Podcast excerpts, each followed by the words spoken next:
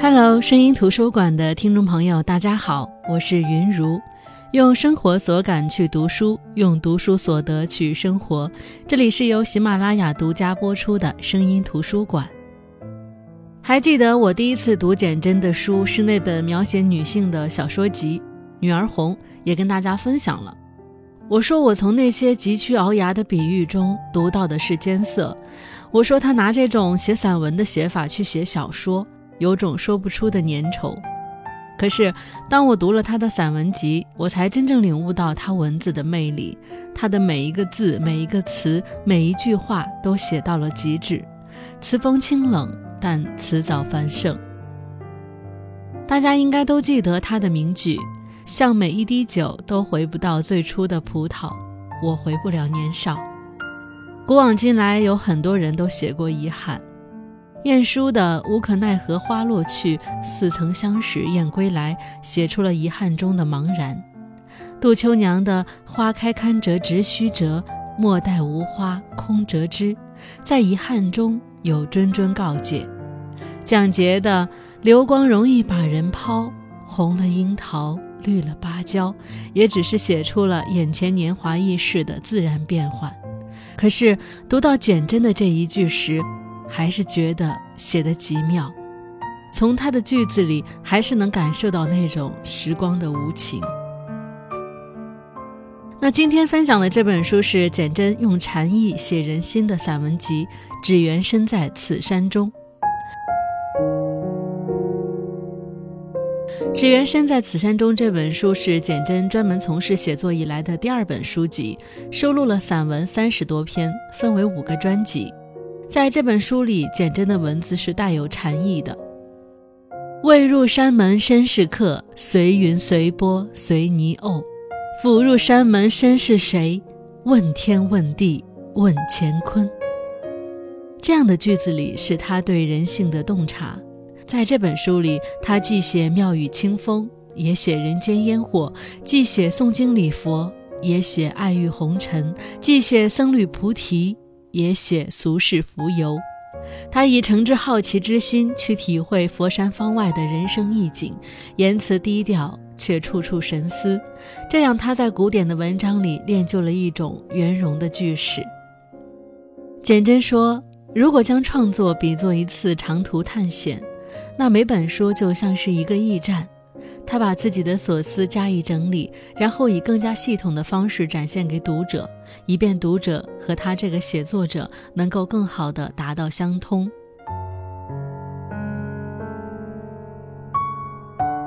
在《只缘身在此山中》这本书里，据简真自己的描述，他创作时是先有“万里天”“寻常饮水”和“行僧”这三组篇章出现。这个时候，整本书的主题像是沙漠中流浪的骆驼队，还不知该夜宿何处。那这本书除了刚刚提到的“万里天”“寻常饮水”和“行僧”三个篇章，还有“吴尽意”和“吴圆圆”这两个篇章。“万里天”让读者们感受自然与人的互证，“寻常饮水”是以平常琐事表现生活的富裕，“行僧”呢在思考中体验生命的淬炼。吴尽意又写亲情醇厚，文有静而意无静；吴媛媛再写男女爱恋的细致觉悟，缘若在，却已无缘了篇。我们先来看《万里天》，《万里天》的开篇便是书名的解题。他说：“稍一打盹儿，天空突然有一只扬烈飞蹄的雪驹奔驰而来，这一下，可把我惊醒。”端坐之后，发现只是窗外的堆云。清醒时分，看着窗外拥挤的车流和人群，简真疑问：他一个背负行囊的过路人，在这汹涌的潮流之中，又该留下怎样的痕迹呢？从前种种，梦醒后可以皆似马蹄尘，车后烟。那从今以后，又该如何行经这波涛式的人生呢？简真倾诉，是纵身如蒙昧的急湍，一头去撞礁石，飞碎成为散沫；还是选择胆怯，就像款摆的水草，再如何的游姿，都尽是原地的青春。或者化作玩世不恭的祭品，一路落花有意，流水无心，终究是弦断曲残的歌者身世，如此，只能如此。如果雪居只是堆云幻象，那万丈红尘中的我，也不过是一具泥偶身躯。那么，为何不能一起同行呢？接着，我们再看下去。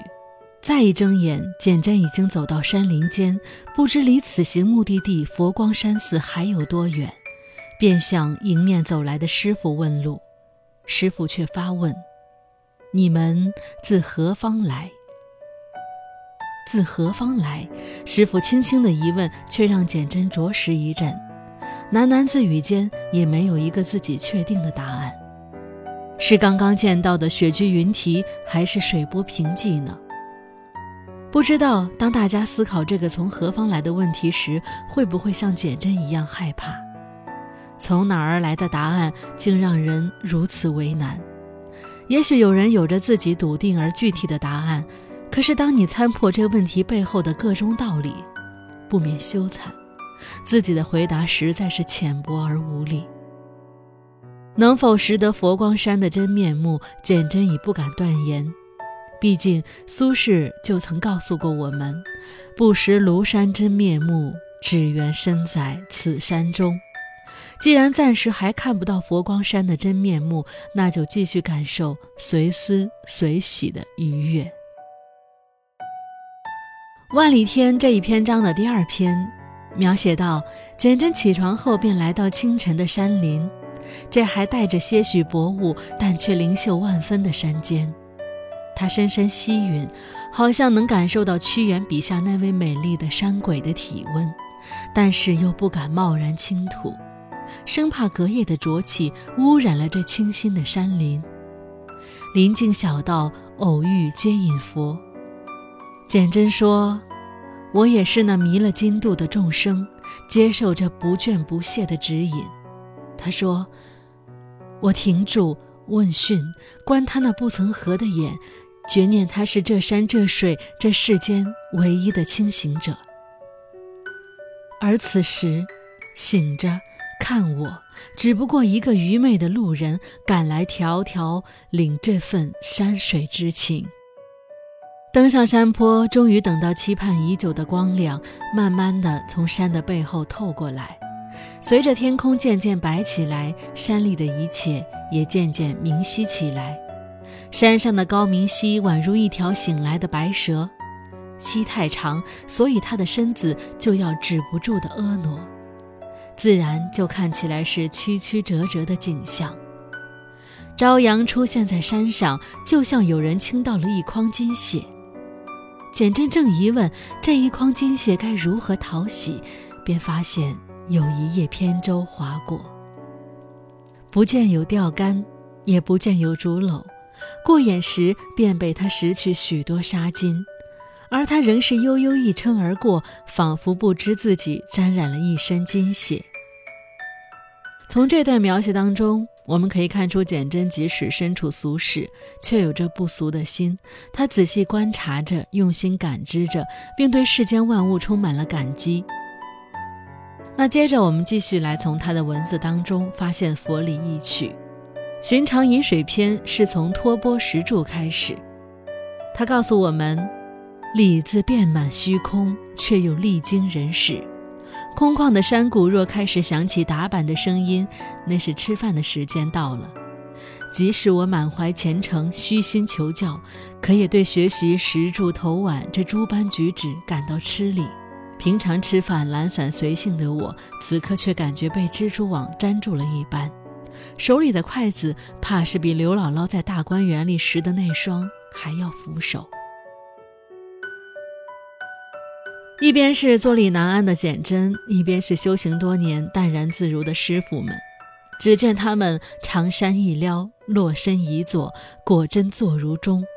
请自令下，合掌恭敬，齐颂供养佛、供养法、供养僧、供养一切众生。左手托碗，犹如龙含珠；左手持柱，宛若凤点头。何谓吃饭也是一种修行，便得像师傅们一样默念：盘中肴，皆应同尝，心存平等；法轮未至，不可轻率举箸，心存忍耐；粒粒米饭，口口菜肴，不为己欲而食，乃为道心而尝，心存供养。这些道行颇高的师傅们，此时也没有在传授多么高深的禅理，却让简真乃至我们都觉得自己相差甚远。他们只是比我们更加笃定“珍惜”二字之于人的重要。简真的叙述可以说一改往日用心雕琢的风格，而是将自己生动的心理活动展现了出来。念完供养咒后，他刚要举筷子，却被吓得心口砰砰直跳。眼前所摆的不就是自己在俗世中所吃的大鱼大肉吗？这不是亵渎清规戒律吗？再看看师傅们，个个吃得眼不眨眉不皱，他们的味觉竟如此迟钝，等他们反应过来，岂不是会恼羞万分？带着疑惑将肉放入嘴中，不免恍然大悟。再看看同伴，痴痴地望着美味，待送入口中，也才大梦初醒。佛家常说，色即是空，空即是色。此处的色是指一切能见到或不能见到的事物现象，而这些现象便如减针一般，面对相似的菜品造型感到虚妄而产生的幻觉。空是指产生现象的多种因素和缘由，也就是事物的本质。因为简真们吃惯了山珍海味、飞禽走兽，便会立刻联想到眼前摆着的这些是鱼和肉，却未曾猜测是将苦瓜和豆干做成了红烧鱼和青椒牛肉的样子。对师傅们来说，这是值得感恩的供养之食；而对简真来说，这却是对内心是否存有杂念的考验。那除了这些散文之外，这本书《吴媛媛》这个专辑当中的《解发夫妻》，我特别喜欢。它不像散文，也不像小说，更像是散文和小说的结合。几个短小的故事组成，拥有完整故事线的精悍小说。接下来，我就跟大家分享一下这篇《解发夫妻》。婚宴上，喜帐高悬，鹤联四壁，在灯光中交相辉映着。如一群丝里的事。宴席已经开着，酒色即春色，一饮便能得意。孩童们不管这些，溜下座椅要跑，被妈妈一把按住：“别走，待会儿要看新娘子。”她坐在镜台前，美容师正在为她换一款发型，一把快梳不消多久便挽起盘髻。他坐着不动，却帮着递发夹子给美容师。一只只发夹子将他的发丝吃得紧紧的，好似五轮钢肠。那些夫妇、父子、兄弟、朋友、翁姑、伯叔、妯娌，多夹几根才不容易掉。美容师自顾自说：“一株断花带露，很技巧地掩了发夹的痕迹。”再刷下半边云鬓乱，他凝视镜中那个艳人及那一头锦簇，多么富贵荣华。他与她相识五年了，早已是寻常面目，恐怕他初识她的那一日也是彼此不惊的。那时候一行人去南游，泛溪、走崖、夜宿野店，他独自躺在一处高台上看星。天空如一盘棋局，他正在为自己解围。忽然有个人说话：“观星还不如观心。”他竖起身来看，隔着山丘，有个男子朝他站着，恐怕也是想找个僻静之处观星的人。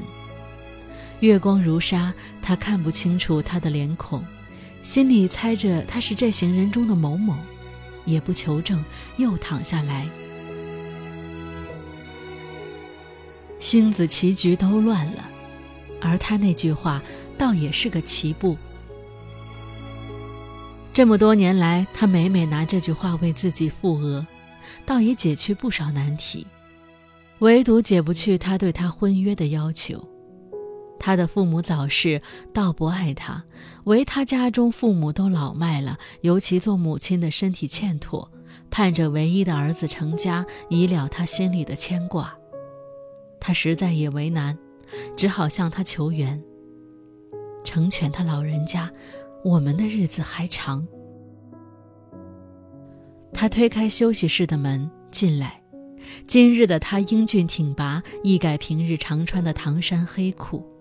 着实让他不敢认。他扶着他站着，也只敢看镜中的他。想来彼此的心情都很忐忑，尤其婚姻是这么一件众人之事，吉日良辰都算得准准的，礼服、西装也都裁得隆重，容不得有一丝的嫌隙，让他们说些体己话。还好吗？他问。嗯。就是发夹夹得太紧，有点崩。休息室的门被推开，男宾向探进来说：“该出去了。”一阵衣裙窸窣，美光闪亮之后，司仪对着宴席中的宾客报辞：“新郎新娘向各位来宾敬酒。”婚姻可不就是一件歃血为盟的事，把身、与、意都签署给对方。他白天在幼儿园工作，傍晚回家烧饭洗衣，而他的工作地点稍远，时常早出晚归，偶尔加班，他都先睡了。但是他一进家门就闻得了家的香，电饭锅里总温着饭菜或粥品，偶尔一张短短的留字，好像他一直不寐地等他。他吃饱了，兀自收拾洗净，才进了房里。为了不吵他，也不开灯，蹑手蹑脚地从口袋里掏出街头买来的小东西，轻轻握到他的手里。他早晨醒得早，忽然发现手边多了一枚桃鱼别针，惊讶极了。一翻身，果然看他躺在身边，睡得鬓发皆乱，不知天地的模样。他伸手抚了抚他额前的发，灵机一动，也要装作不知情。唤他起来梳洗之后，两人一道出门。逢着星期日，他陪他买菜。天色未定，但是阳光早就蠢蠢然了。路旁的菩提树叶被照得油亮油亮的，有点辣眼。光又聚在他衣上的桃鱼别针上，鱼鳞都水湿水湿的。他寻了寻他的衣衫，故作惊奇地说：“哟，你什么时候买的新别针？”他想笑，故意抿着嘴说：“老情人送的。”嗯，颇有眼光。他点点头：“你有机会也该送他礼物，表示礼貌礼貌。”两人相视而笑，阔然忘贫。前边描述的是他们从相识到结婚以及婚后初期美好的生活。那因为这篇章的篇目过长，我就没有办法给大家一一读来。但后面我会用自己的话把这个故事给讲完。他们都信佛，他与他同时皈依拜师，一同研究经藏。他与他辩论说，夫妻也有上中下三品，最下品的当然是貌合神离，徒有夫妻之名，无夫妻之实。一见面好像冤家，无名火都起来了，把屋子弄得跟苦海似的。这是上世欠下情债，是怨憎会。中品是有实无名，得了心得不了身，再怎么恩爱都是荒野郊外的，不能结庐在人境。说不苦吗？也很苦。看看别人家都是一灯如豆，形影不离的，自己却要独守凄风苦雨，也是很心酸的。一心酸就动摇了，这是爱别离，是束手无策。唯有永结无情游，方可脱离苦海。至于上品，不止于名实俱富。如果能像大家业和普贤一样，做一对范型夫妻，自觉又绝人，才叫难得。本是出世的灵女，偏偏入世做了他的妻。两人心有灵犀还好，俗世的干扰却是叫他生了离异。丈夫也预感到她越来越像一只流萤，将要离开他紧握的手心。婆婆逼她生子，把她供奉的观音卖给收荒者。当丈夫出差回来，凡事已经没有他的妻，可她还是迫切地想要找到他。得知他遁入空门，他知道自己不是去见他的妻，而是去拜访曾经熟识的师傅，就像老友，又像同伴，不问缘由，也不责难。女人的心从千丈悬崖一跃而履于平地。她若有出世的智慧，多是亏丈夫这一肩入世的担当。最后一次步履相合，两人都落地无尘。她最后对他说的那句话是：“请留步。”在简真看来，他书中的每一组篇章都自有他们生灭与正成的长路。而他只是作为记录者和编纂者存在。人世间总是存在着丰沛的奔赴之声，而这些声音也响在那些活得心平气和的人身上。人们常感叹：有时见山是山，有时不是山，那又何妨？人生的须弥山上大有称颂、礼拜、攀越的人，但这也可能是无人征服的生命巅峰。不必怀疑担忧，雾里看花时，投石问路也是雾。